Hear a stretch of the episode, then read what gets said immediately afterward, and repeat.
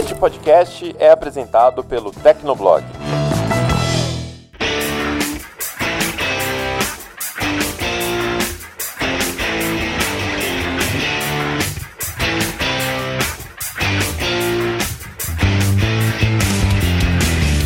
Ouvinte, seja bem-vindo. Está começando mais um episódio do Tecnocast. Eu sou o Thiago Mobilon. Eu sou o Paulo Riga. E o Barba sou eu. Hoje a gente recebe um convidado aqui, é o Felipe Espósito, editor do 925 Mac e do blog iHelpBR. Fala aí, Felipe. Bem-vindo ao Tecnocast. E aí, pessoal, obrigado por me receberem aqui no podcast. No episódio de hoje a gente comenta as novidades apresentadas pela Apple. Temos novos iPads, novos modelos aí do Apple Watch e não, ainda não foi dessa vez que a gente viu os Macs com ARM, né, Riga? Ainda não, nem iPhone novo. então aguenta aí que a gente começa depois da caixa postal.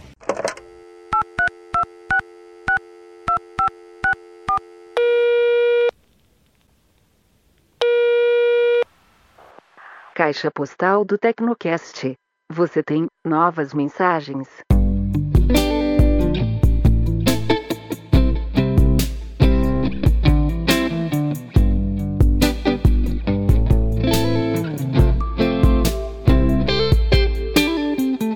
Caixa postal do Tecnocast, se você não quiser acompanhar com a gente, pode pular o episódio para 13 minutos e 56 segundos. Vamos lá, Riga, qual que é a primeira mensagem? A primeira é do Leonardo Barros, ele tem 23 anos, é de Luiz Eduardo Magalhães, na Bahia, e mandou um e-mail para tecnocast.tecnoblog.net dizendo o seguinte: Olá pessoal do Tecnoblog, ouvindo o podcast 159, onde vocês discutem sobre o chip lançado pela Neuralink, cheguei ao seguinte raciocínio. Estamos em época de advento do 5G, e com isso, o impulsionamento de novas tecnologias, como o IoT. Penso num futuro com a evolução do Neuralink e a implementação do 5G juntamente com o chip. Isso possibilitará a conexão imediata com qualquer pessoa do mundo que use o chip, algo que lembre a telepatia. Dadas as questões de privacidade discutidas ao longo do podcast, penso no mais extremo dos casos, a segurança. Imagina um cybercriminoso hackeando um chip desses e tal como num PC ou smartphone, tendo controle das coisas que estejam vinculadas ao chip. Emoções, pensamentos e até problemas nos quais o Neuralink ajude a solucionar, como doenças. Isso nos leva a pensar que além de ter um chip, os usuários deverão se preocupar com a proteção, agora vista com maior necessidade, por se tratar de algo que está dentro da cabeça e não na palma da mão como um smartphone. Teremos muito tempo para que questões como essa sejam levantadas, mas mas é bom pensar por esse lado também. Abraços, vocês fazem um excelente trabalho, trabalho este que acompanho desde meados de 2015 e não deixo de acompanhar desde então. Ó, oh, esse aí começou um ano depois que a gente lançou o Tecnocast, né, a Isso versão aí. nova. E, cara, é, esse ponto é realmente muito preocupante, porque assim, não importa o quanto você invista em segurança, ah não tem como evitar uma falha, saca? É, tem quantas pega... pessoas numa empresa para se preocupar com segurança? E tem quantas e... pessoas tentando quebrar a segurança? E, então, e segurança geralmente é aquela coisa que você remedia, né? Você até consegue prever algumas coisas, mas a maioria das falhas é tipo acontece para depois você lançar um patch, você lançar uma correção. Não tem como ser de outro jeito, né? Não tem como cara, adivinhar tudo o que vai acontecer, sempre vai ter alguém mais, sei lá, mal intencionado que vai descobrir antes, assim. Então, realmente, né, assim, durante a apresentação, o, o pessoal lá, a equipe da, da Neuralink, é, pegou muito forte nisso, falou que, em primeiro lugar, tá a questão da segurança, é até esperado que eles fossem falar isso também, né? E a questão também do consentimento, né? Da pessoa ter o controle de com quem ela tá se comunicando, se ela quiser fechar o canal, etc. Mas, realmente, como faz.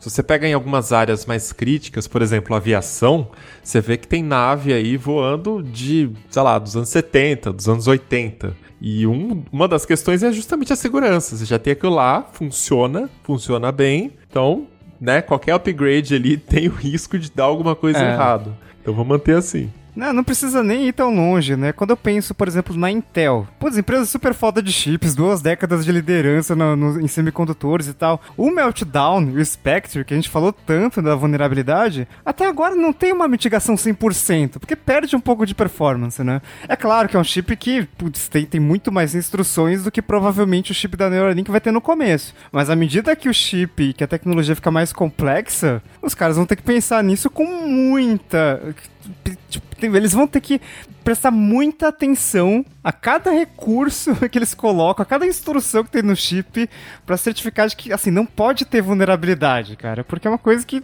Assim, se o chip da, da Intel, ah, beleza, executou algo que não deveria executar, beleza, mas no meu cérebro, eu prefiro que seja mais seguro, né? E- Uma horda de zumbis, a gente achando que zumbis iam chegar através de algum É. vírus. Olha aí, de onde que vai vir.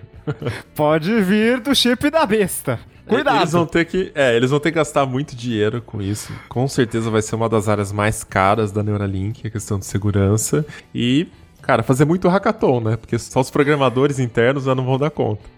Com certeza. Próxima mensagem aqui do Fabrício Belgrano, ele é de Gutemburgo, olha, ouvinte internacional da Suécia, mandou e-mail para tecnocast@tecnoblog.net. Fala galera, desde 2012 existe o chamado Swish aqui na Suécia. Os bancões daqui se juntaram e criaram esse app onde você transfere dinheiro em tempo real para as pessoas e empresas. Ah, ele tá falando aqui sobre o episódio do Pix, né? Isso. Para pessoas, basta saber o número do celular. Você também escreve uma mensagem curta se quiser. Para empresas, você pode digitar um código ou apontar a câmera para o QR Code. Funciona muito bem e é comum um restaurante só oferecer pagamento via Swish quando a máquina de cartão quebra. O Swish que ele está falando é S-W-I-S-H. Lembrando que aqui praticamente só se usa cartão. Muitas lojas são cash free, ou seja, não aceitam mais dinheiro. Uma curiosidade meio triste é que você vê pessoas pedindo dinheiro ou tocando um instrumento na rua com uma placa ao lado escrito Swish mais o celular. Ou seja, você pode dar esmola via aplicativo. Essa cena bizarra pode ser comum nos próximos anos no Brasil. Abraços e até a próxima. É, não, e, e a gente tava, eu tava pesquisando sobre a, a bancarização, né? A gente apresentou alguns dados no Brasil, que 29% das pessoas recebem o salário em dinheiro, que é um número muito acima do que eu pensava, mas claro, o Brasil é muito grande e a realidade de São Paulo, Rio de Janeiro, Brasília não é a mesma dos rincões desse meu Brasilzão. E eu tava comparando isso com os dados da Suécia. Inclusive tem um site oficial de informações da Suécia, que é o sweden.se. Ele é, tem financiamento público e tal. E aí traz uns dados, né? E, e dizendo que assim, a Suécia é provavelmente a primeira sociedade cashless, né? Que usa pouquíssimo dinheiro, porque cerca de 80% da população usa um cartão para pagar as coisas. Aqui no Brasil isso é muito abaixo disso, né? O cartão não chega nem a 50%. Então, assim, essa realidade que o Fabrício pontuou no e-mail dele, é muito louco a gente pensar que, putz, a gente tá, tá muito atrás, né? A Suécia tá muito. Gente, tem lugar é, que não aceita dinheiro. A gente tá acostumado com lugar que não aceita cartão, porque não tem a maquininha, porque o dono não quer pagar o- a taxa do cartão ou por, sei lá, outras coisas ilícitas. Mas é um, país onde você vai lá e, putz, só tem um dinheiro, putz, aqui não aceita dinheiro. É muito. Isso faz boom na minha cabeça, assim, não consigo imaginar. É, só um ponto, né? A Suécia tem 10 milhões de habitantes. Então, Ah, sim, Né? claro. Começa por aí, é muito mais fácil. E. de Mas, mas, por território- exemplo, outra informação que tem no mesmo site da, da Suécia: mesmo crianças pagam com cartões de débito, sabe? é muito simples. Será que, tipo, é, a criança tem um cartão é, conjunto, assim, com a mãe, é isso? Ah, provavelmente. A mãe coloca um limite ali, você só consegue usar isso no mês, deve ser isso. só mesada. É que aqui você não tem mesada também, né? Aqui, pô, eu, eu trabalhava de graça pro, pro meu pai, pra ajudar ele.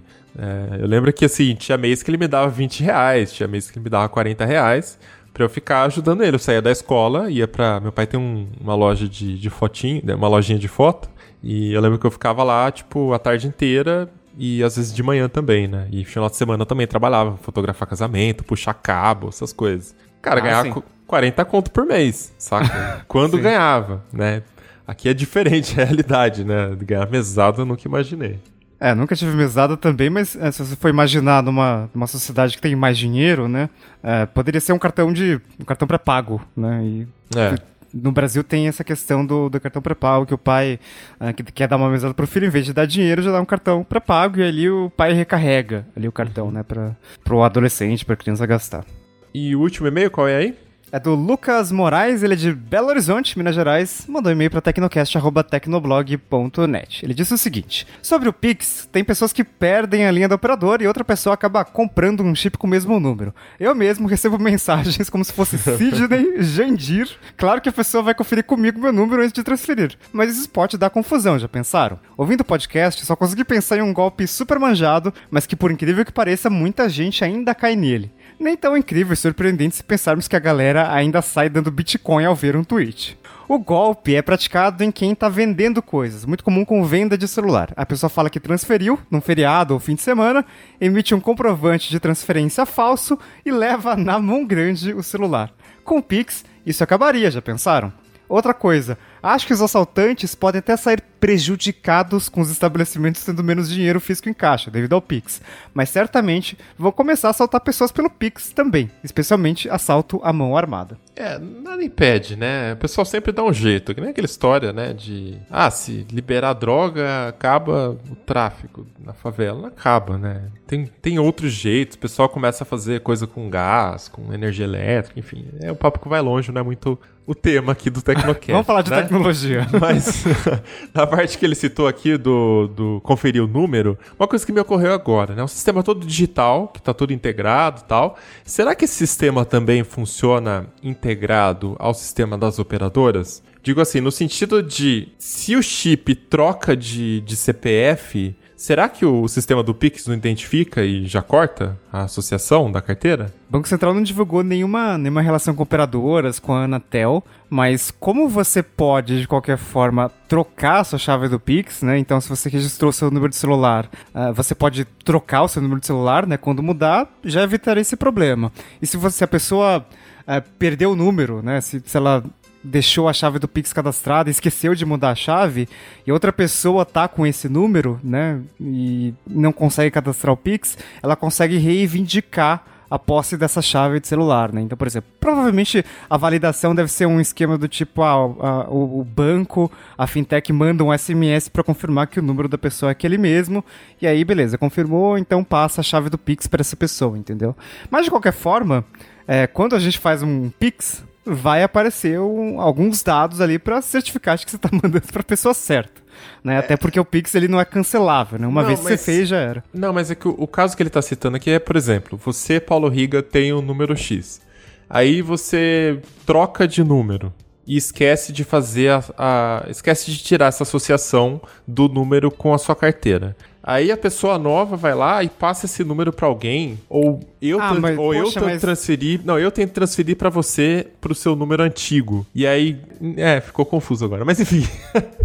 se faria a desassociação automática, né? Eu acho que assim, tecno tecnologia para isso tem, mas não, não sei se implementaram, esse é o ponto. É, não deve tá, estar tá implementado, o Banco Central não divulgou nada sobre isso, pelo menos nesse primeiro momento. Eu imagino que quando começar a dar problema, é, é a gente vai ver a operação e, e vão começar ali dias antes da Black Friday, né? Então vai ser a prova de fogo. Se esse negócio não cair né, na Black Friday, então vai ser, significa que funciona. Mas a gente vai começar a ver os problemas quando as pessoas de fato começarem a usar. E como tá todos os bancos mandando notificação adoidada para você cadastrar, eu acho que as pessoas vão usar. Eu não recebi ainda, já recebeu?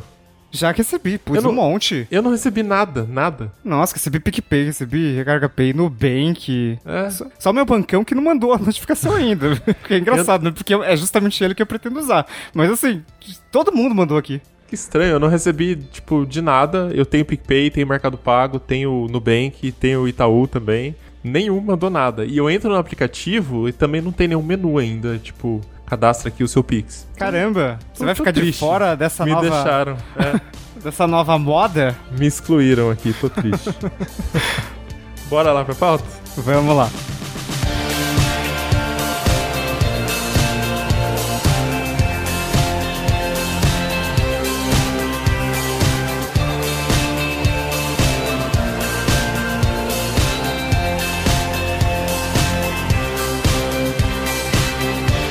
A Apple fez hoje um evento, né? Geralmente em setembro ela costuma fazer o evento para apresentar os novos iPhones, mas esse ano tá tudo um pouco esquisito, né? Um pouco diferente, as coisas estão atrasando, então não foi dessa vez, já não, a imprensa já não esperava que o iPhone ia chegar hoje, mas a gente teve alguns lançamentos, né? Hoje vimos aí novas versões do iPad e também do Apple Watch, né, Riga? Isso, acho que o evento foi dominado pelo Apple Watch, né? Ele ocupou a maior parte do tempo, não só com o Apple Watch, mas também com um serviço atrelado ao Apple Watch. E o Apple Watch Series 6, ele é exatamente o que a gente esperava, porque basicamente as coisas já tinham vazado, né? Então, ah, legal, agora tem um chip novo, que é o S6, lógico, porque o atual é o S5, então o novo vai ser o S6, legal. Ele ficou X% mais rápido, nesse caso X igual a 20. E ia ter um, um, um novo oxímetro de pulso, né? Então é um medidor de saturação de oxigênio no sangue. Isso é algo que novos wearables estão incluindo né? E a gente esperava que uh, nessa época de pandemia esse sensor ficou bastante conhecido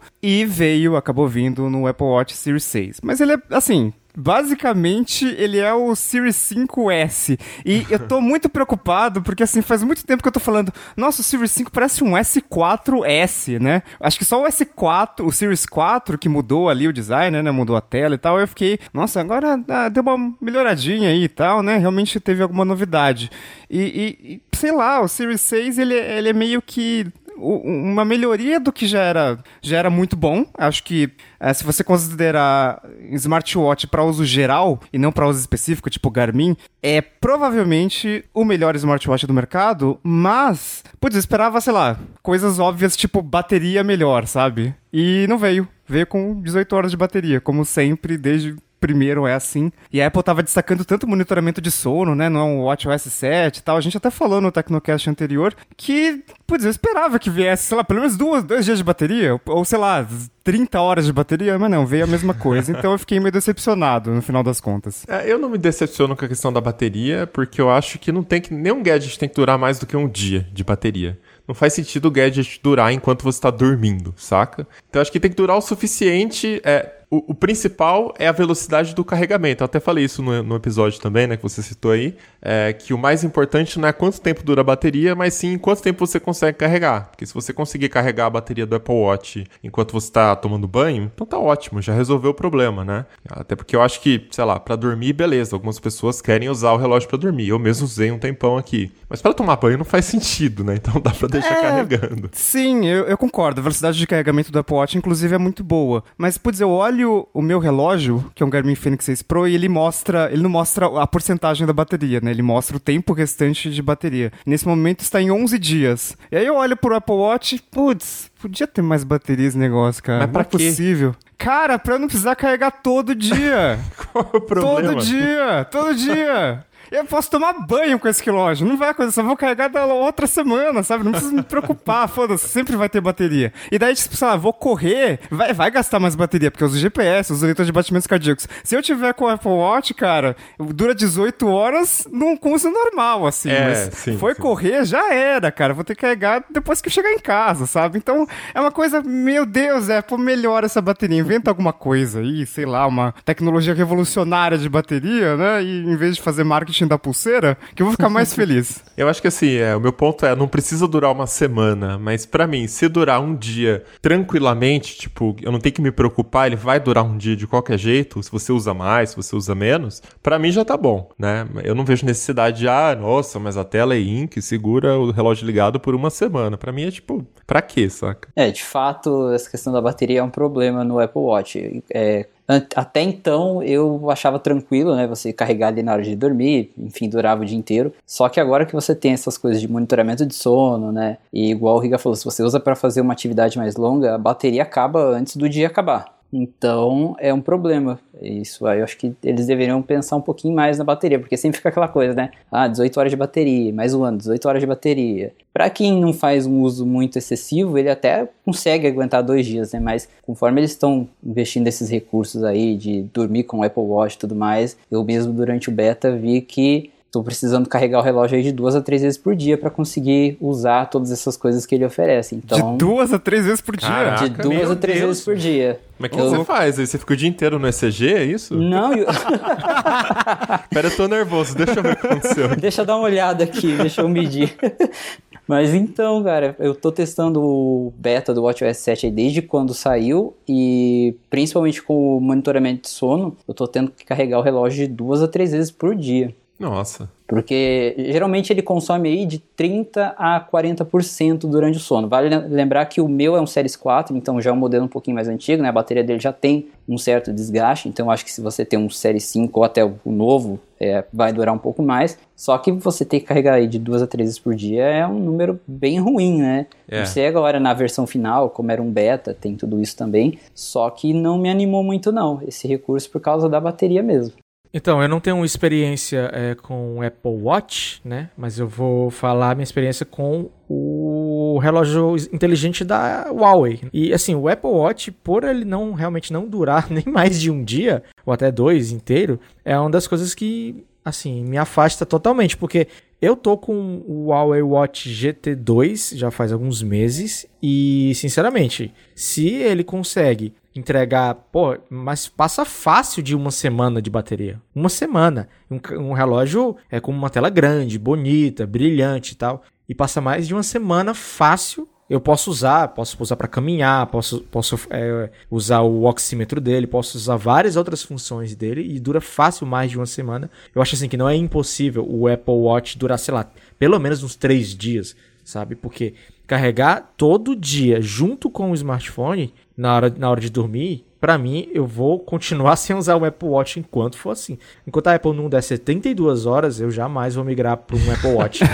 não tem não, como. Na, na, na, real, a bateria melhorou se a gente for pensar friamente, né? Porque ela desde sempre é 18 horas, mas a Apple colocou um monte de coisa ali no meio do caminho. Então, você tem um sensor mais preciso, você tem uma tela que, legal, do Series 4 pro Series 5, ficou uma tela always on. Então continua 18 horas, mas a tela tá sempre ligada mostrando alguma coisa. Então isso faz uma uhum, puta diferença é. na bateria. É Legal. Que... Agora, mas a Apple ela se centrou nessa meta, assim. Não, dura 18 horas e beleza. Isso que me incomoda um pouco. Mas de fato, é, é, o relógio ele tá com um processador mais potente, você a fluidez do WatchOS é uma coisa sensacional. E eu tava relembrando isso porque nas últimas semanas eu tava testando o Galaxy Watch 3 da Samsung, né? E legal, é um relógio bom, bonito e tal, mas ele não é fluido igual o WatchOS, sabe? Ele, ele dá aquelas. Você abre o Spotify, daquele daquela engasgada, sabe? Que, que, Nenhum, que você, velho. É, que você sabe que no Apple Watch nunca daria, sabe? Nenhum smartwatch daí... chega nem perto do Apple Watch, nenhum. Sim, é bizarro.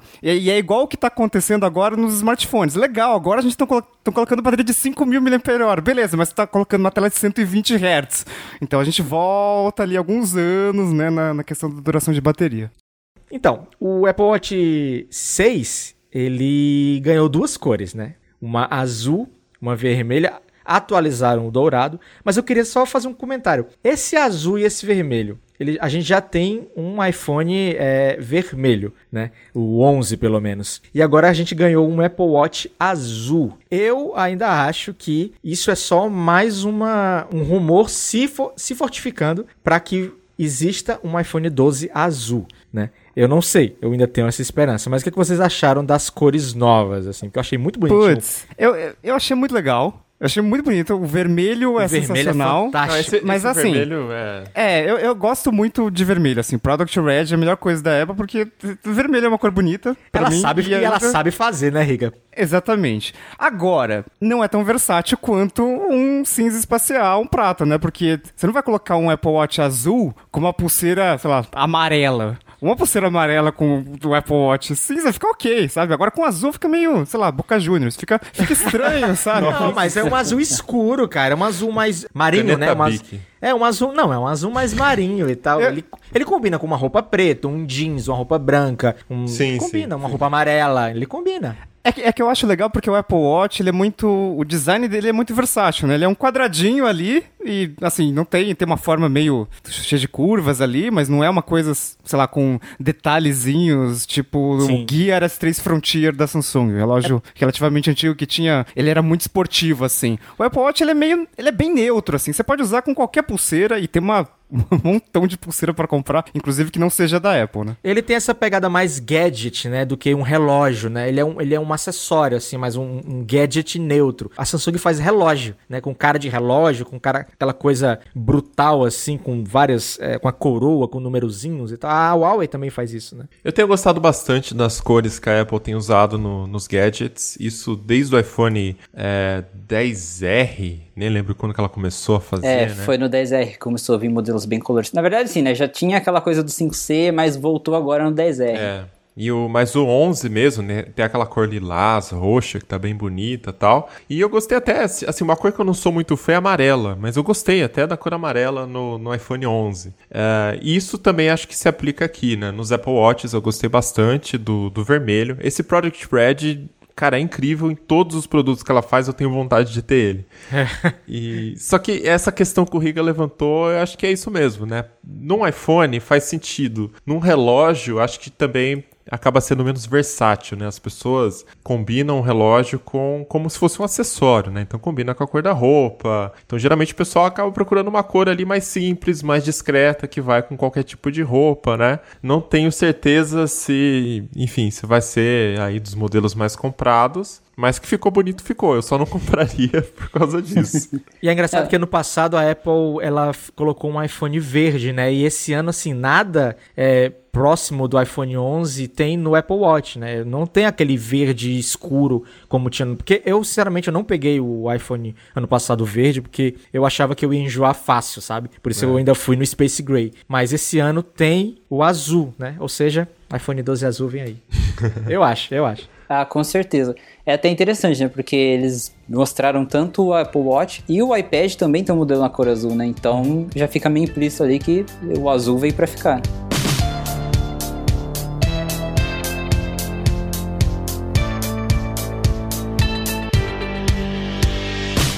Bom, mas aí outra coisa que eles querem também é fazer o Apple Watch ser acessível para mais pessoas. Pelo É, menos lá fora. Lá né? fora, lá fora. Bom, primeiro eu acho que eles são muito bons em marketing, né? A Apple em marketing é sensacional, porque você tem um Apple Watch mais acessível que aqui no Brasil. Fica aquela coisa. É acessível, barato. Não, não é não. Aqui é um pre- premium É. de entrada. Eles, é, um premium de. Nossa, nem, nem sei como descrever essa super categoria que o Bruno acabou de inventar. Mas assim, é, eles fizeram um, um- um puta alarde por aquela pulseira nova do Apple Watch que não tem fecho, né? Ela, você tem, pode comprar ela em diferentes tamanhos e tal. Nossa, a gente precisa de tudo isso pra uma pulseira que não tem fecho. Não é uma coisa mais inovadora do mundo. E usando a, o argumento ecológico pra dizer que agora vem sem adaptador de tomada, né? Vem com carregador magnético ali, mas aquele, aquele adaptador de tomada não vem mais. Eu Inclusive- falei que eles iam falar isso, inclusive, né? E o pessoal ficou falando que não, vai ser um tiro no pé. Cara, toda apresentação tem um quadro só pra falar dessa parte, né? Sim, sim, a Apple sempre focou bastante na, na questão né, de sustentabilidade, né? Inclusive aqueles painéis ali, BFA free, PVC free, highly recyclable, que o Steve Jobs sempre falava, né? Em todos os eventos de iPhone e tal. Ah, eles usaram de novo esse argumento, mas eh, no caso do Apple Watch SE, ficou. Acho, acho que ficou diferente porque nos Estados Unidos, no evento global, né? Eles parece que focaram como se fosse um produto. Ah, ele. Sabe a o seu filho? Ah, Você pode dar um Apple Watch SE pra ele, afinal ele não precisa de um, de um relógio Series 6 super novo e tal, com tudo. Ah, você pode dar um SE pra ele, aí você né, monitora ele, enfim. E no Brasil ficou uma coisa meio. Poderia ser acessível, poderia ser barato, mas não é, porque um negócio de 279 dólares, com esse dólar incrível e principalmente com o dólar Apple, ficou 3.799 reais. Quer dizer, a cotação do dólar Apple chegou finalmente a 14 reais. Então, assim, tá muito caro, gente. Eu, eu assim, tudo bem que o Series 6 ele vai ser 5,300, que é a mais absurdo ainda, mas o modelo de premium de entrada por 3,800, cara, é muito caro, bicho. Eu, eu não consigo conceber essa ideia de, tipo, ah, a gente tem um produto mais barato aqui, custa 3,800. Ah, Eu não consigo conceber a ideia de dar pro meu filho criança um gadget de 3.800 reais pra ele ficar andando na rua, no Brasil, né? Sim. Dá? complicado mesmo. É, esse, essa questão do preço aqui pra gente é muito complicado, né? Porque igual o Rica falou, lá fora ainda se você pegar 279 dólares por um produto relativamente novo, que tem aí as características dos Apple Watch mais novos, é até ok, né? De repente a pessoa não liga pra eletrocardiograma, não liga pra ter oxímetro, essas coisas, então é ok. Mas você pegar aqui e é um produto que está sendo vendido por né, quase 4 mil reais e que nem é o topo de linha, aí é mais complicado. E aí você compra um produto da concorrência que com certeza tem esses recursos e não custa tudo isso também, né? É, talvez é, nos Estados Unidos é um mercado diferente, né? O mercado de wearables ele é um pouco mais desenvolvido e você tem várias marcas locais ali. Acho que é, um produto, um Apple Watch de 279, ele deve ser uma concorrência meio difícil, por exemplo, para um Fitbit, que é algo que a gente não tem no Brasil. Mas lá nos Estados Unidos vende bastante. É, não, Então, digo aqui no Brasil, né? É, aqui no Brasil realmente é. Você tem o, o principal concorrente ali do Apple Watch normal, né? Não o SE, é, é o Galaxy Watch 3, que com 4G ele sai a menos de 3 mil, né? Isso o preço sugerido. Então, é, é claro que você. Se você tem um iPhone, você vai comprar o Apple Watch. Não, não tem jeito. Por mais É, você não que. tem a mesma integração com os aplicativos e tal, mas você ainda usa, assim, os recursos, né? Eu tava Sim. pesquisando sobre isso, inclusive. Você perde umas bobagens, tipo assim, ah, você não vai atender a chamada pelo relógio. E tem youtuber que fala assim, nossa, isso estragou o relógio. Tipo, ah, gente, sério? né? Se você compra um relógio pra ficar falando igual o Changeman, também, né? Peraí, né? Cara, é muito doido porque o Apple Watch tá tão caro, mas tão caro que você não vê nenhuma forma de, de você cobrir. É, não, é- não é cobrir, mas, por exemplo, quando você compra um outro produto de produtividade e tal, você consegue até encontrar uma desculpa assim, não, é caro, beleza, mas ele está me ajudando, eu estou fazendo o meu trabalho mais rápido e aí tá compensando as horas que, né, que eu deveria estar trabalhando, acaba meio que se pagando. O Apple Watch você não consegue nem encontrar uma, uma desculpa para você recomendar uma coisa que tá tão cara. Cara, mas é muito absurdo, você nem consegue tirar esse dinheiro de outra forma, assim, sabe? Com... Não tem como, cara. É, entendo. Eu acho que assim, o apelo maior do Apple Watch está sendo realmente na parte de saúde, né? Com ainda mais agora adicionando mais recursos. Tem também agora o novo serviço, né? Que a gente já vai explicar aqui também. Mas enfim, é isso. Agora isso aí não aumenta a sua produtividade e não te dá mais dinheiro, né? E falando em serviços, a gente tem agora o Apple Fitness Plus, que é, sei lá, um programa de treinos da Apple. E se você tiver Apple Watch, você consegue assinar o serviço. Ah, novos donos de Apple Watch ganham uma degustação de três meses, mas infelizmente não vai ter no Brasil. Vai ter lá em seis países, né? Aqueles mesmos de sempre, lá Estados Unidos, Canadá, Austrália, enfim.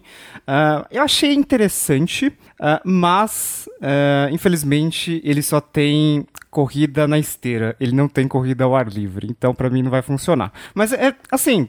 Eu entendo que a Apple tá focando bastante em serviços ultimamente, né? A receita com serviços tem ah, crescido bastante, até porque vendas de iPhones em unidades elas estagnaram, então você tem que procurar outras formas de receita, de depender menos de um produto que, que apresenta muito do seu faturamento. Mas assim, 10 dólares por mês? É caro ou é barato? Não, tô entendendo. Um, um servi é, tipo- É caro. é o preço de um serviço de música, né? Tá, entendi. Pra você, É. mas você acha caro até pro americano? Pra, mim, é, eu acho, eu acho que sim. Se você comparar com o que tem na concorrência, ah, fica meio salgado, sim. Mas, mas você acha caro é, nessa realidade que a gente está agora, com, com as pessoas realmente se preocupando em ficar mais em casa e dessa forma, né, deixando de se exercitar e tudo, e aí talvez não compense, assim, ah, vamos, vamos assinar isso aqui, vamos ver se a gente consegue se, se estimular a fazer um exercício em casa e tudo, sem precisar pagar, porque uma academia é quanto? Uma academia é mais de 10 dólares lá para eles, não é? não? Ah, sim. É, não, esse, é. é. esse ponto que eu ia falar, né? Tipo, com o que, que a gente compara? É, pois é, pois é. Com a academia, né? Com a, com a valor. Porque tem assinatura e tudo também. Ó, uma, uma experiência que eu trago aqui de casa, tá? Eu Ou- assisti. Ou, ou um personal, né? No caso. O, o, o serviço seria um personal trainer. É, eu acho que ele se compara mais a um personal trainer É. do que uma academia em É, si. exatamente. É. É, é que o personal é mais completo, né? Mas enfim, o- o- a experiência que eu trago aqui de casa é a seguinte: eu vejo que faz muito sucesso esses, esse tipo de vídeo de treinamento, faz muito sucesso no YouTube. Ah, e eu comecei a ter contato com isso por causa da minha mãe. A minha mãe ela tem costume, desde que eu era criancinha, é, até de alugar fita em locadora de ginástica. E aí, tipo, ela rouba a baqueta da minha bateria. Tem, uma- tem- cara, é, é cada ginástica esquisita que o pessoal inventa. E minha mãe adora, faz tudo. Então, assim, a hora que eu assisti a apresentação do Apple Fitness Plus, eu falei, pô, seria muito legal se eu assinasse isso pra minha mãe. Minha mãe agora tá com 60 e poucos anos, começa a aparecer probleminha aqui, probleminha ali de saúde, né? E pra ela, assim, ir numa academia é muito difícil, sabe? Às vezes ela vai, ia, né, antes da pandemia, é, agora parou de se exercitar, mas ela sempre foi uma pessoa ativa, assim, fazia caminhada, alongamento, etc. Então, serviço desses seria muito legal. Só que aí eu teria que combinar aqui com o Apple Watch para fazer sentido, né? Ou com pelo menos um iPhone, que ela também não tem, ou com pelo menos um Apple TV, que também ela não tem, né? Então, assim, eu acho que fica muito legal para quem está inserido dentro do ecossistema da Apple você começar a ter esses serviços plugados. Mas de novo, né, a questão do preço começa a ser impeditiva também. É porque quando a gente vê o que, que tem de alternativa, né, se você não quiser pagar os 10 dólares do Fitness Plus. Tem o Nike Training Club, que é de graça, lógico que tem o branding da Nike, então a Nike acaba ganhando com isso, uh, mas você tem aulas, treinamentos ali acessíveis, Uh, o Strava ele é muito mais barato, não tem nem como comparar, principalmente né, considerando o preço em reais. E a, a, Garmin, tudo bem que é um foco diferente, né? Garmin foca mais em atividades ao ar livre. Mas quando você compra um relógio e você instala o aplicativo da Garmin, você tem ali o Garmin Coach. Então, por exemplo, você coloca ali, ah, quero correr uma meia maratona. Daí você escolhe o seu treinador, tem três opções ali de treinador. Você escolhe o, seu, o ritmo que você corre normalmente, em quanto tempo você quer completar a prova. E daí ele monta o seu treino personalizado ali. E aí tem vários termos, né, super mágicos ali de machine learning, inteligência, blá blá blá, para falar que o treino é personalizado para você. E, e tá incluso, entendeu? E, e, aí quando a gente vê, e principalmente aqui no Brasil, que a gente sabe que a Apple Watch é caro pra cacete, né? A gente pensa, será que não dava para incluir esse negócio com o produto? Você tem que pagar o Apple Watch mais 10 dólares por mês. Então isso que me deixou decepcionado. Fora que uh, é um produto que por que, que só vai lançar em seis países, assim? Porque tem tradução, né? Dublagem. É, então, a pandemia é global, né? E, e... já, já, que um é um bom argumento, motivos, é um bom argumento. Já, já, que um dos motivos, né, da, das pessoas estarem se preocupando mais com saúde, com fitness, é essa questão do coronavírus que afetou todo mundo, né? Poxa, podia expandir mais rápido. E eu falo isso porque, primeiro porque a Apple é uma empresa de 2 trilhões de dólares, tá? Então, assim, dinheiro não faltou. E tudo bem que os todos Estoque os... e caixa são coisas diferentes, tá? tudo bem, tudo bem, tudo bem.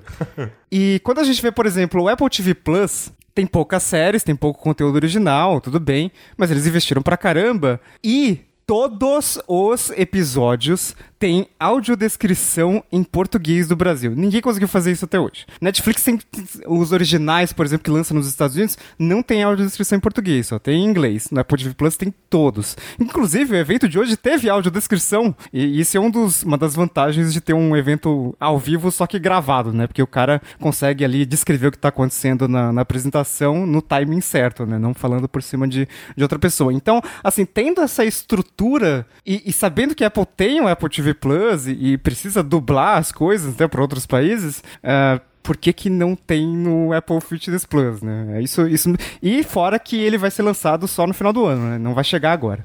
Eu acho que é comum, a Apple costuma fazer isso com uma curva, então eu vou esperar um pouquinho mais para ficar bravo, saca? Geralmente ela faz isso, lança primeiro em alguns países, daqui a alguns meses a gente noticia que ah, agora vai ter também para os outros países, né? Geralmente ela faz isso. Se Sim, demorar demais tipo, eu vou ficar bravo, por enquanto. Tipo HomePod, né? Tipo HomePod, é. Na verdade, eu acho que em geral, se você pegar todos os serviços da Apple, você vê que eles fazem meio que o básico, né? Parece que eles não se preocupam muito em ir, em além. Eu acho que o Apple TV Plus foi um caso à parte por causa da concorrência que é muito grande nesse setor, né? A gente tem aí Netflix muito consolidada, Disney Plus.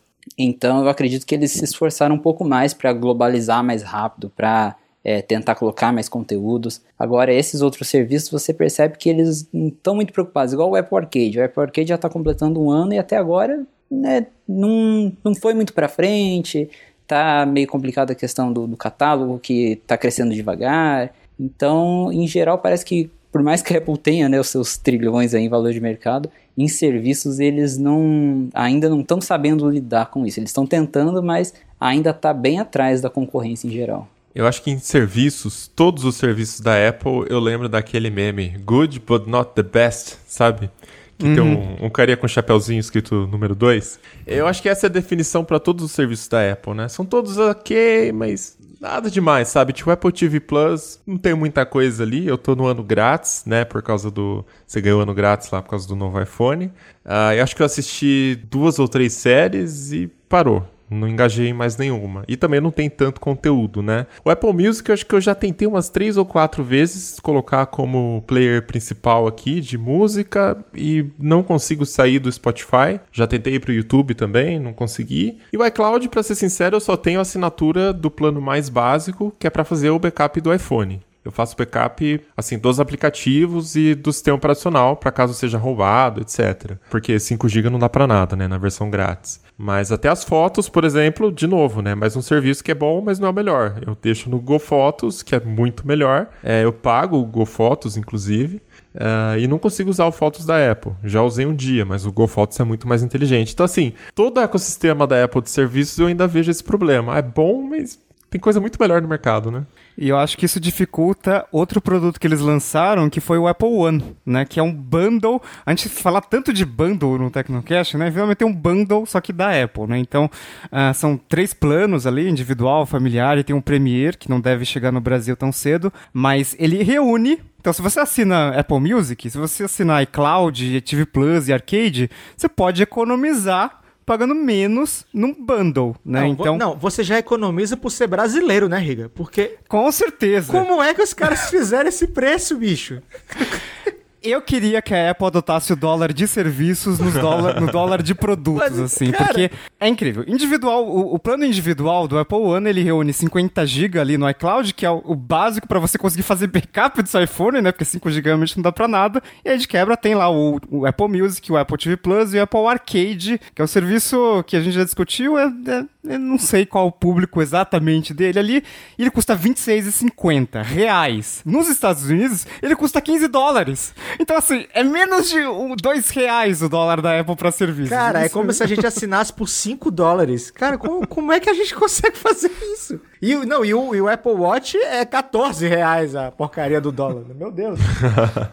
Eu quase já estava decidido aí no plano individual, porque eu, sinceramente, eu, eu às vezes dou chance pros serviços da Apple, né? Assim, o Mobilo também dá chance, assim, como ele falou, né? Pro Apple Music e tal. Eu dou chances pro serviço da Apple. Porque, assim, eu sei que não é o melhor tal. E tem até gente que tem um catálogo maior e tal. Mas quando, quando você pensa na experiência, eu acabo realmente gostando da experiência. Lógico que o catálogo não se compara. É, é, é que a experiência de não achar a música que você quer ouvir é. também é meio chata, né? Não, mas eu, eu falo mesmo na experiência assim, ó, eu preciso ouvir uma coisa agora. Mesmo, mesmo que seja aquela coisa que está em todos os aplicativos. Eu preciso achar aquela coisa agora, assim, quem é que me entrega a melhor experiência? Então, é, e a Apple tem uma experiência boa em algumas coisas. Se a gente for pegar, por exemplo, pô, a gente, é, eu, eu, cansei de ver é, filme, série, um monte de coisa com legenda, é, com legenda não, com título errado, com descrição péssima.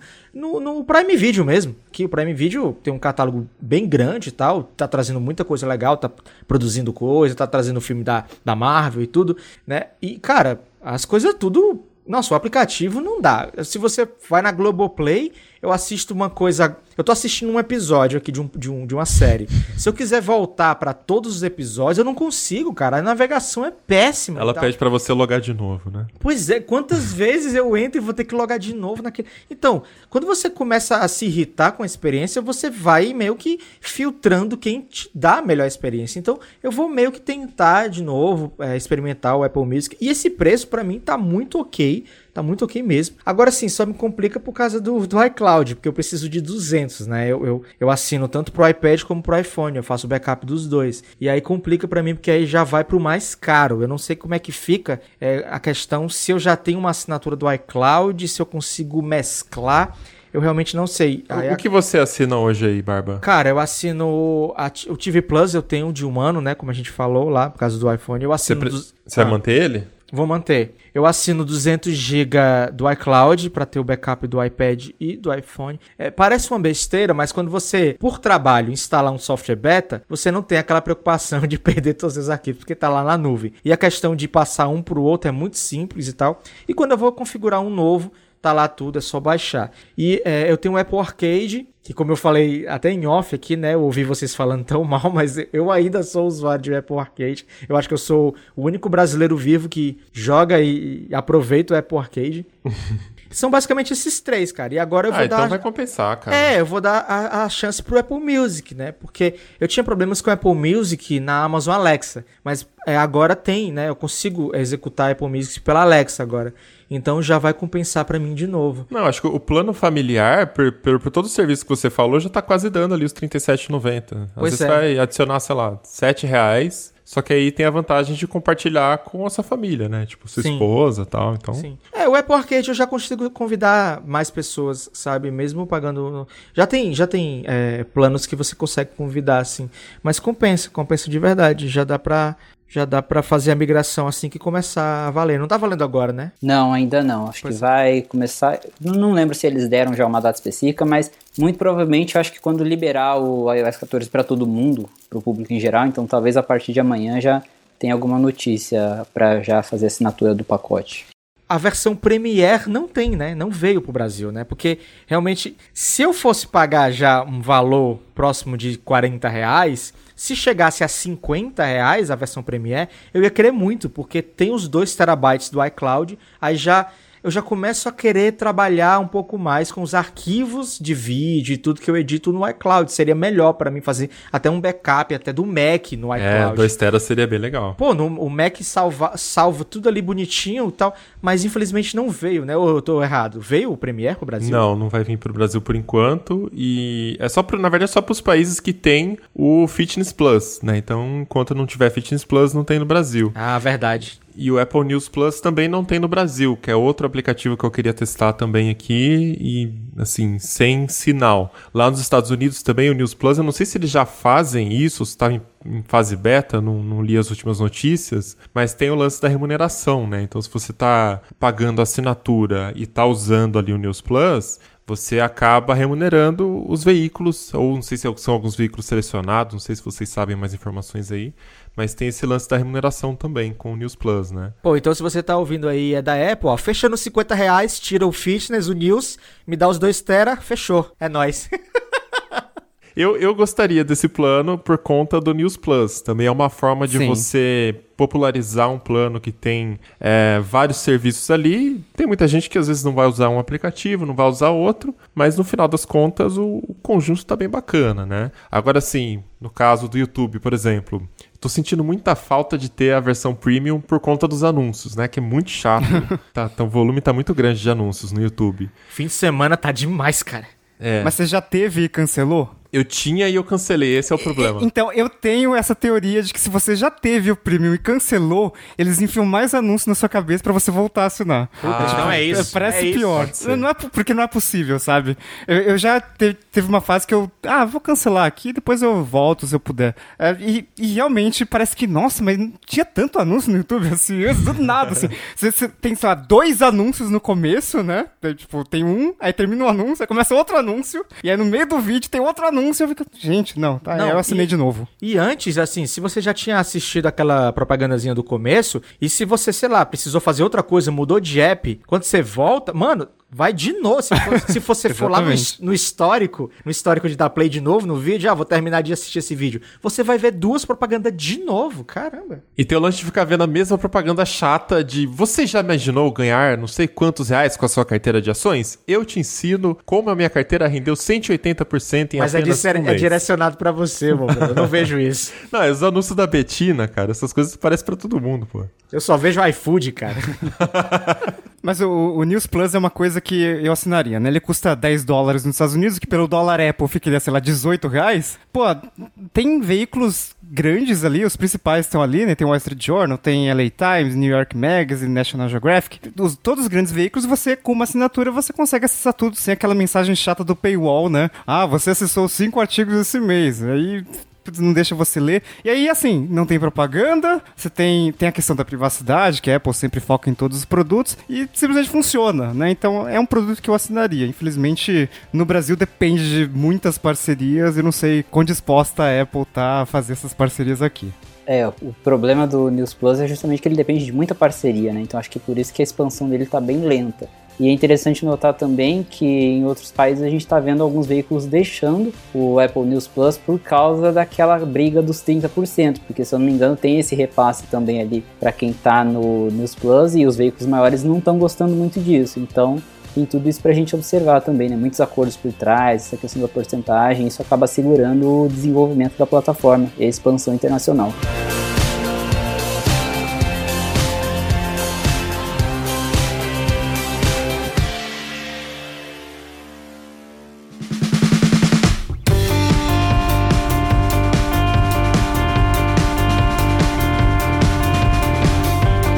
Mas bora falar de iPad aqui, né? A Apple apresentou a oitava geração do iPad, que nessa versão não mudou muita coisa no design. E... Nossa, eu, eu tava assistindo e eu fiquei com uma sensação. Nossa, mas a gente tá em 2020, né?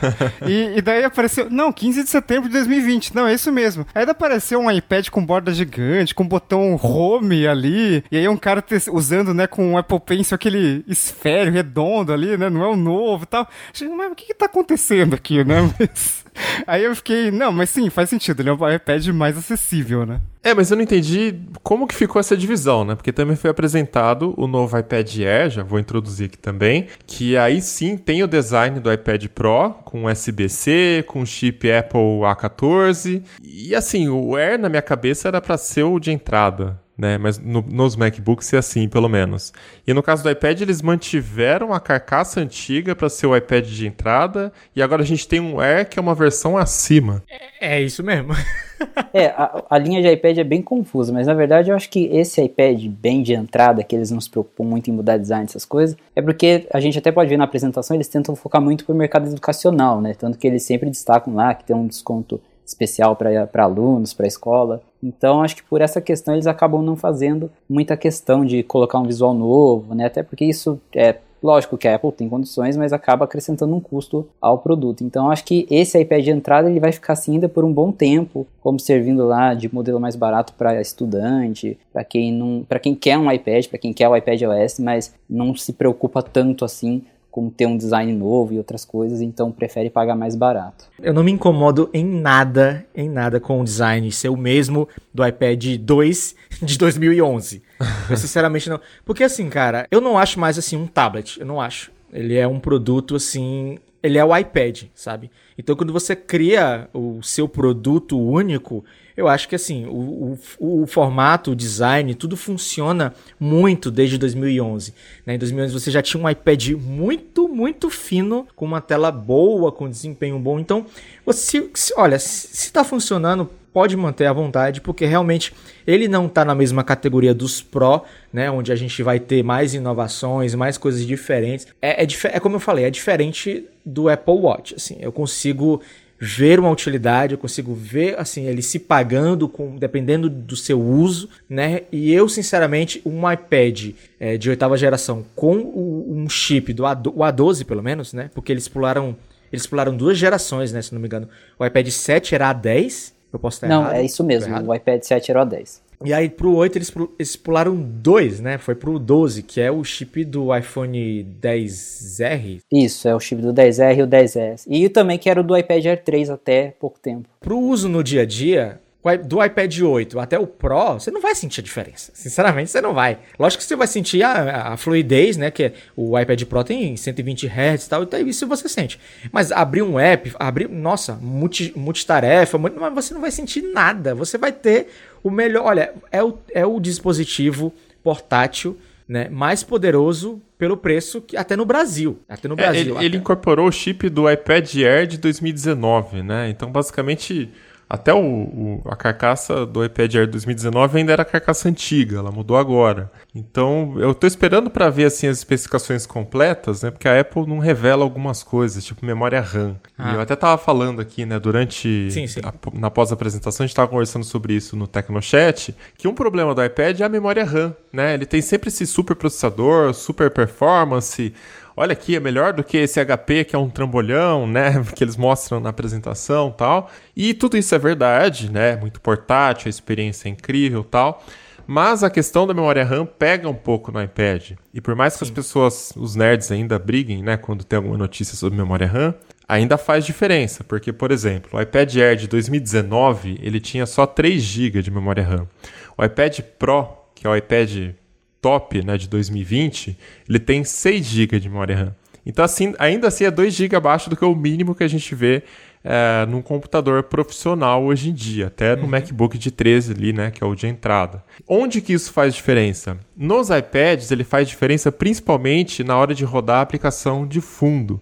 Então, é, um exemplo prático, quem tem aí pode testar no iPhone, no iPad, é você abrir várias abas no Safari, aí clica ali para ver todas as abas e volta numa primeira aba que você abriu ali. Você vai ver que se não na mesma hora, mas talvez depois de alguns segundos, essa aba o navegador mata, porque ele não tem espaço para ficar guardando na memória RAM, né? Então, num computador, o que ele faz é salvar isso na memória swap, né? Salva no seu SSD. E aí, quando você vai para a aba, tá lá o site carregado. No iPad não, eu não sei como é feita a implementação né, no iPad OS, no iOS, mas o que acontece é que quando você volta para o aplicativo ou para a aba que estava em segundo plano por muito tempo, ele dá um refresh na página inteira. Então, se você está no documento escrevendo alguma coisa e você precisa sair para fazer uma pesquisa, e aí depois você volta, ou o contrário, né? Tá fazendo uma pesquisa, vai para o documento e volta para a pesquisa, né? Você estava numa página lendo alguma coisa, ele recarrega a página e você perde tudo que você estava vendo, né?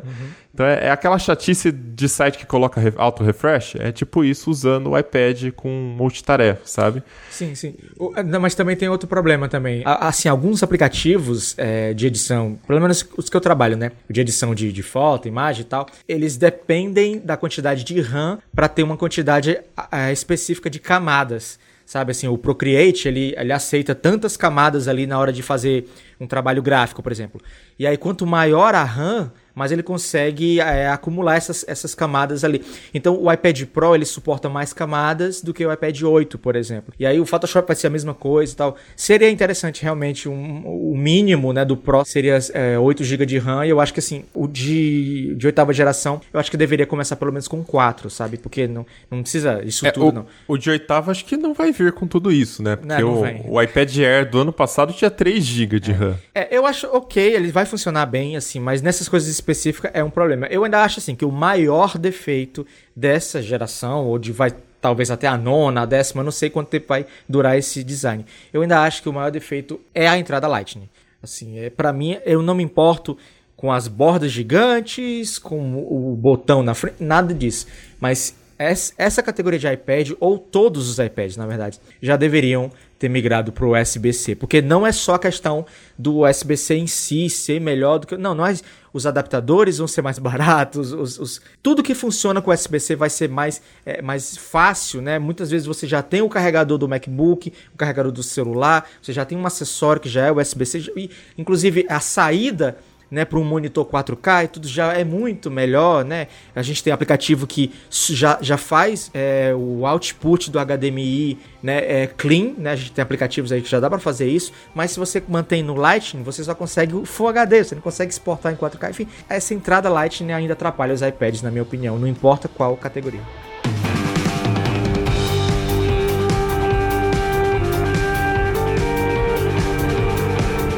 E aí a gente chega no iPad Air novo. E esse sim eu, eu achei legal. Acho que impressionou e teve realmente um avanço significativo, apesar de tudo já ter vazado antes, né? Porque ele tem o USB tipo C que o Barba tanto gosta. Você pode colocar o seu monitor 4K no seu iPad. Não tem mais o Lightning, suporta a nova Apple Pencil, suporta o Magic Keyboard do iPad Pro. E tem um chip que é o Apple A14, que eu achei até estranho quando anunciaram, porque assim, geralmente a Apple lança um chip novo no iPhone novo, né?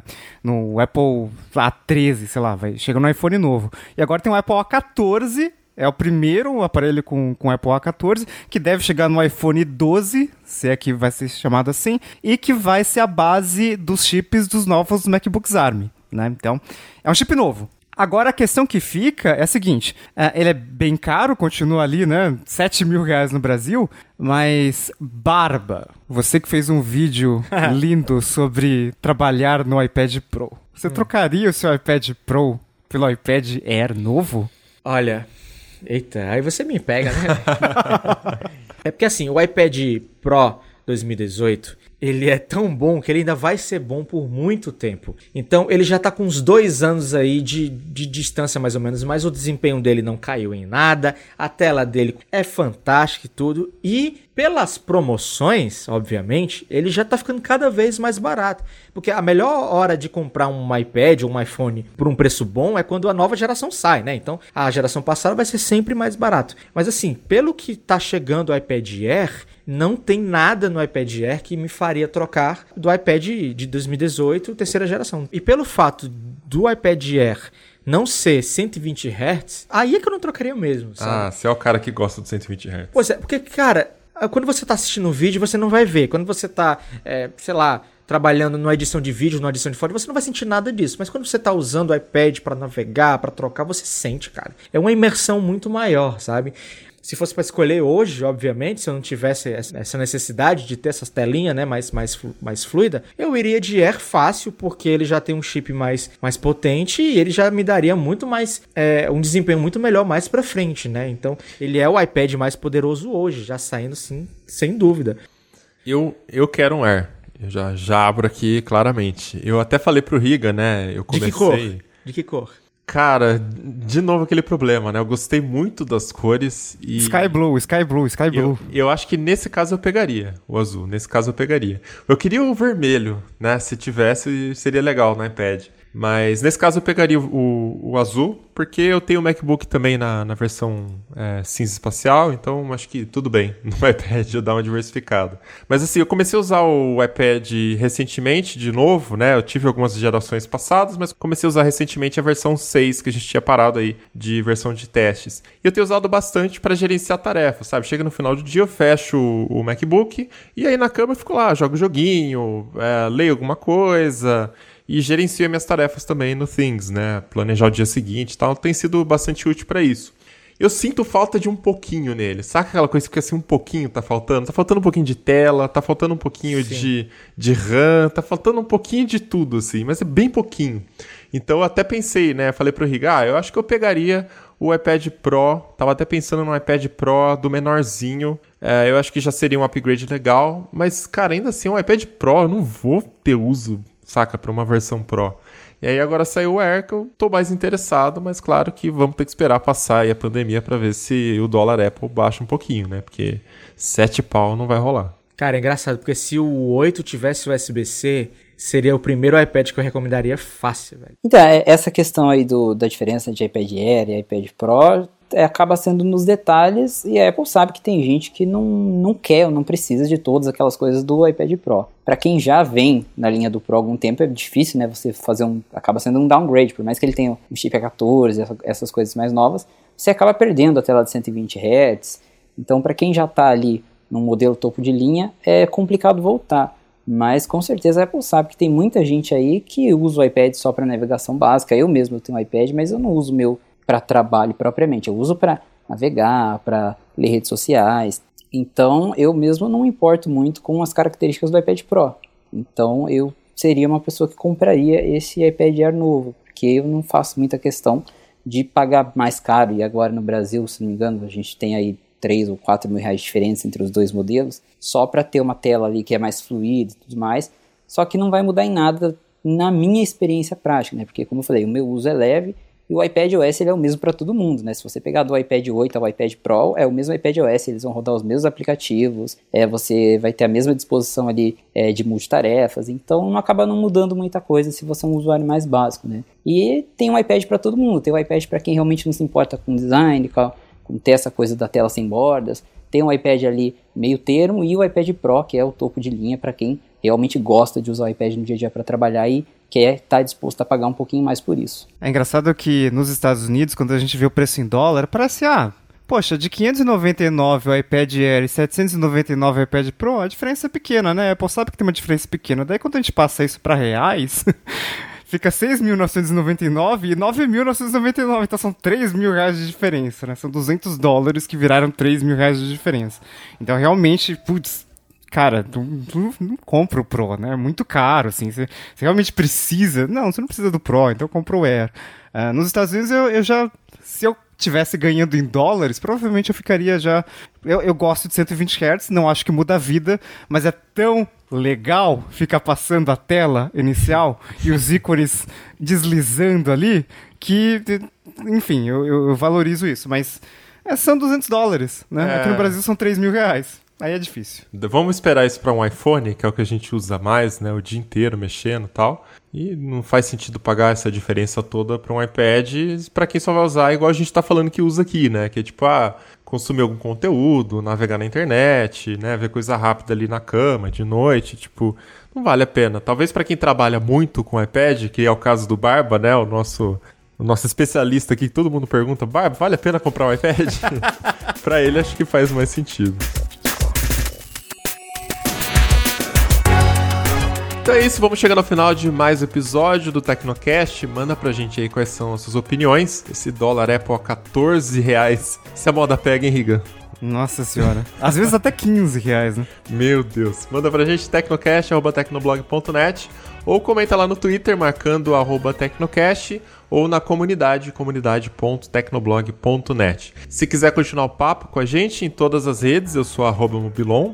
Arroba Paulo Riga. Arroba Barba com três As no final. Felipe, quer dar seus canais aí?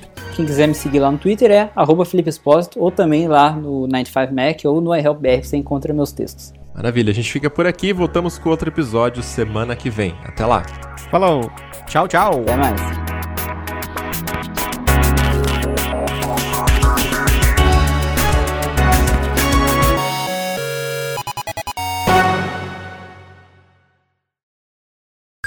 Olá, ouvinte! Seja bem-vindo! Está começando mais um episódio do Tecnocast. Tec, tec, tec, tec. Comecei bem hoje. Minutinho só, latido de cachorro. Riga, só uma dúvida. É, isso é em off, tá? É, tu colocou. Você que é o editor, cara. Tá. Não, é só pra não. Ele não. É só pra ele responder sem a entonação do Tecnocast, entendeu? Pois é, Barba! não, é só. Arroba Bobilon. Eu falei Bobilon?